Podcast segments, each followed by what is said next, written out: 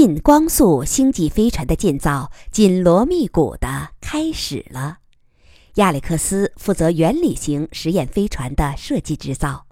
按他的话说，他是挑了一件容易干的活儿，把最硬的骨头——实用型的星际飞船留给年轻的贺子洲了。的确，如果飞船无限逼近光速，以致相对论的时间效应显著显现后，飞船设计就将面临全新的态势。首先，过去人们头疼的一些问题，比如十万年级别的飞船维生系统和成员冬眠系统等，这时已迎刃而解。因为飞船一旦达到近光速，船内的固有时间的流逝速率就接近于零，船员可在有生之年周游宇宙，再返回地球。至于想逃离几十光年的灾变区域，更不在话下。即使考虑加速段所消耗的时间，最多也只需十几年就能实现。曾有专家说，对于星际飞船来说，仅仅飞船密封门的漏泄问题就极难解决，因为在漫长的时间内，再微小的漏泄也会造成氧气的巨量损耗。而飞船又无法停下来补充，但对于近光速飞船来说，漏泄已经不是问题了。困难的问题有两个，一个是防辐射，因为对于近光速飞船来说，太空中静止的游离粒子也将转化为致命辐射。不过这个问题相对容易解决一些，因为对一艘燃料无限的飞船来说，可以设置足够的辐射屏蔽。第二个是飞船操控系统的反应速度，航行途中无法避免一些应急的调整，比如飞船偏离预定航线了，遭遇较大的陨石了等等。这些意外情况不会很多，普通飞船一般也能做出反应，但对近光速飞船来说，船速极高，而船上固有时间的流逝速率近乎为零，于是就形成这样的态势：在近光速飞船内部，人们以正常速度生活着、工作着，但。假如船外一个静止的观察员能看到飞船内部，那他会焦急地发现，飞船内的电脑屏幕得花一百年才能蹦出“警告”这两个字，而驾驶员得花一万年才能辨认出它。也就是说，光速飞船根本无法对正常宇宙做出迅速反应。由电脑自动控制同样不行，电脑的运行也变慢了。这个看似简单的问题，实际是完全无解的。你不可能在飞船的时间系统中为驾驶员保留一个特殊的时间以正常速率流逝的空间，这是绝对不可能的，除非相对论被彻底推翻。而且，一旦有了光速飞船，人们当然不会仅仅满足于逃亡，肯定会把目标投向更远的宇宙。那么，飞船可能撞上的不仅是小型陨石，总有一天它会正对着一颗恒星撞过去。对于一艘无法及时做出反应的飞船来说，这当然意味着毁灭。当然，方法是有的，限制飞船的速度，比如把船速限制在半光速之内，在此速度下，时间流逝速率是正常速率的零点八六幺。以这样的速率，驾驶员还能有足够的反应时间。但是，这可能吗？在能达到梦寐以求的光速飞行时，人类却主动自残。而且限制了船速，意味着同时放弃因时间延迟而带来的种种好处，比如船员寿命的延长，甚至连密封门的漏泄问题也得重新面对。这是一个两难问题，它不是小修小改、小打小闹就能解决的。要想解决，必须突破现在的理论框架。所以，这个有可能要耗费一生的难题，就交给年轻的贺子洲了。亚历克斯笑着说，但语气非常认真。原理实验飞船的图纸在三个月内就完成了。大家为这艘图纸上的飞船预先定了名字“金鱼号”，因为它的外形酷似金鱼。前边是球形的船舱，直径约为两千米，这是金鱼的身体。后边是酷似金鱼尾巴的凹抛物形反射镜面，它负责把空间受激湮灭所产生的光能转化为驱动力。球形船舱的外表面上，沿着纵向，也就是通过前端部和尾部的球体圆周上，围着两圈密密的项链。它们分别是主注入器和万亿电子伏特加速器，是把费米加速器那个八字折叠在一起了。项链上的珠子就是暴露在真空中的超导磁铁环，是约束粒子沿圆形轨道行进并为它们加速的。其中，万亿电子伏特加速器的末端形成，穿越金鱼尾巴，进入凹抛物型反射镜面的内部，在其焦点处交汇，近光速的质子和反质子就将在这里对撞。当然，为了保护飞船不受损坏，对撞点距反射面的距离要大于湮灭空间的球半径。反射镜面的垂直投影面直径约为一千米，面积七十九万平方米，能产生三千八百牛的光压驱动力。飞船的设计自重为一千六百吨，那么光压将产生零点零零零二 G 的加速度。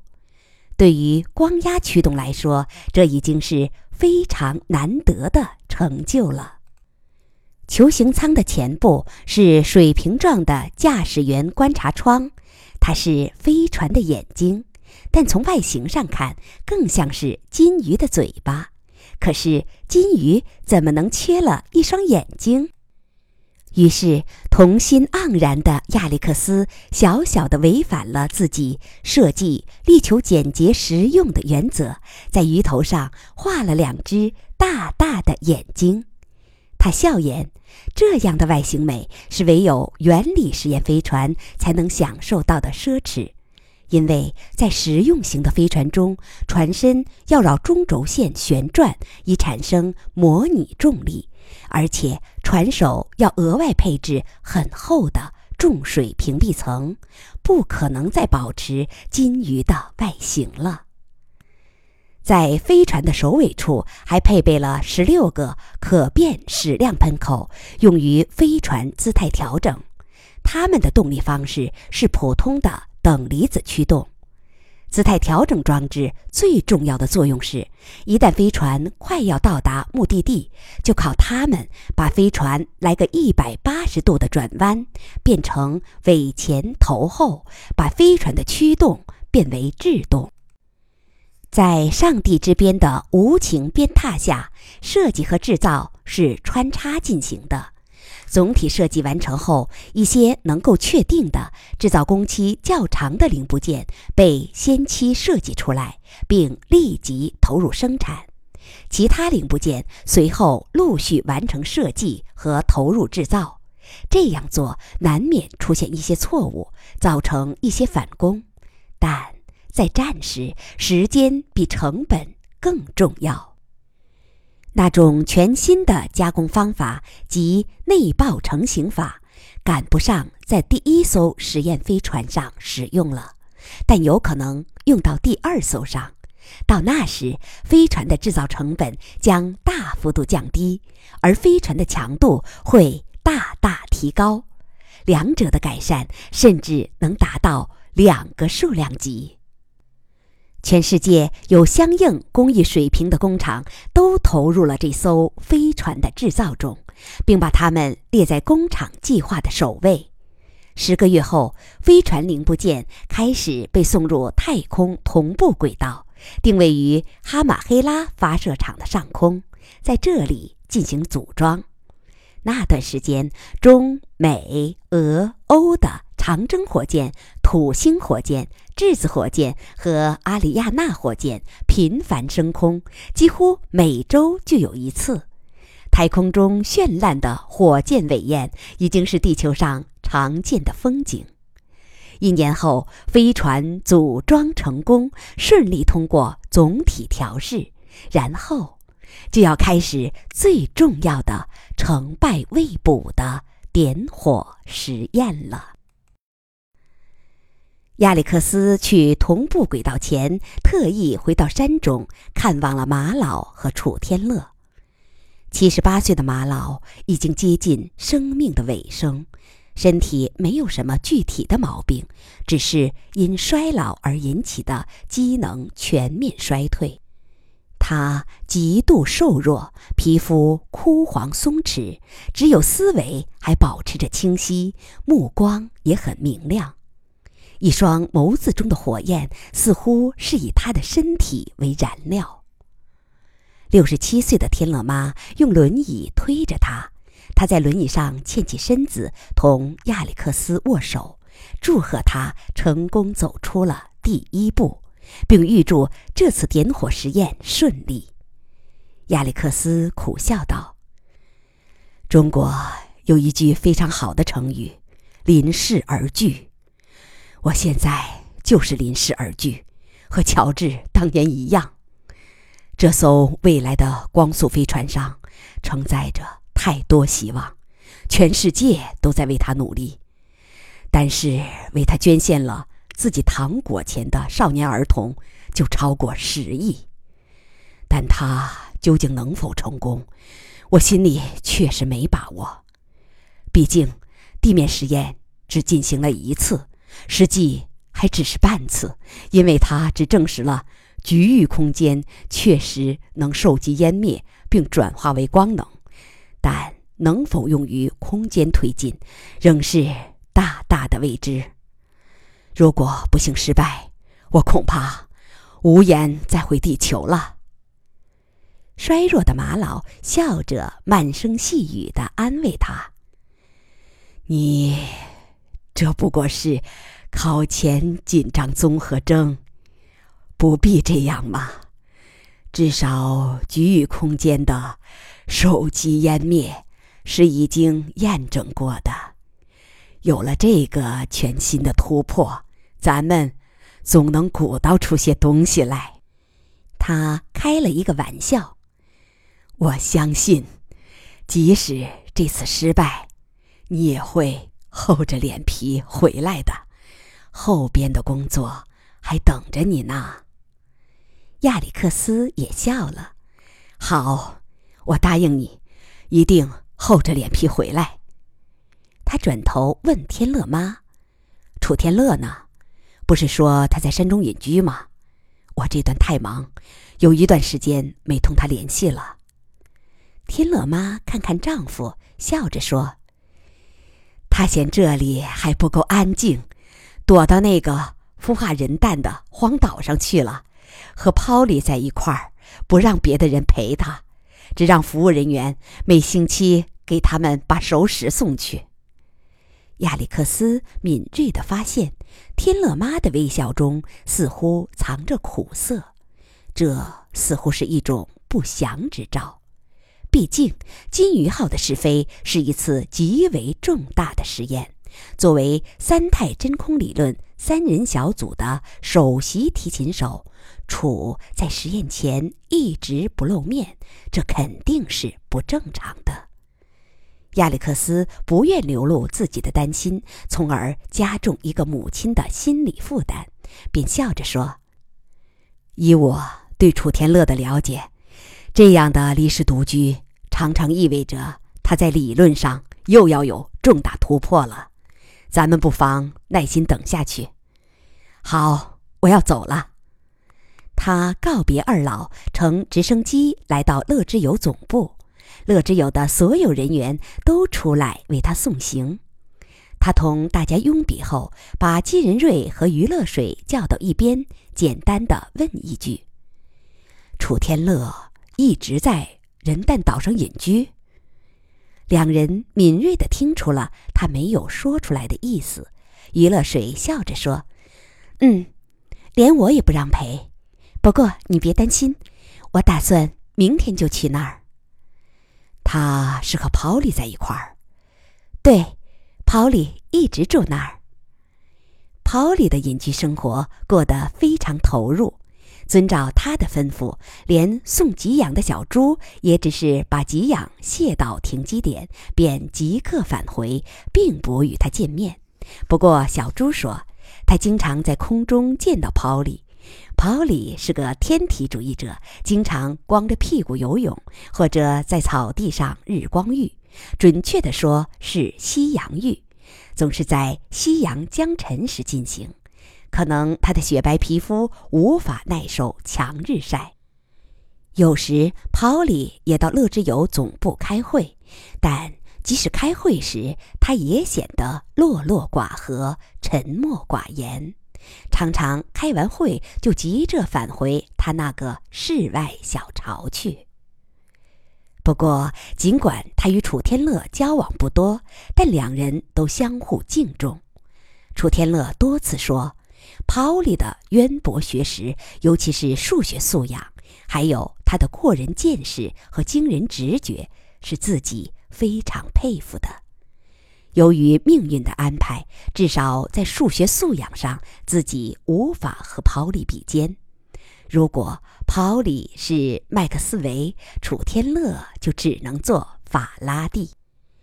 亚历克斯想，世上最聪明的两个脑瓜凑在一起，恐怕不单是为了隐居吧。不过他没有往下说，而是转口道：“好的，那我走了。”走吧，再次祝实验成功。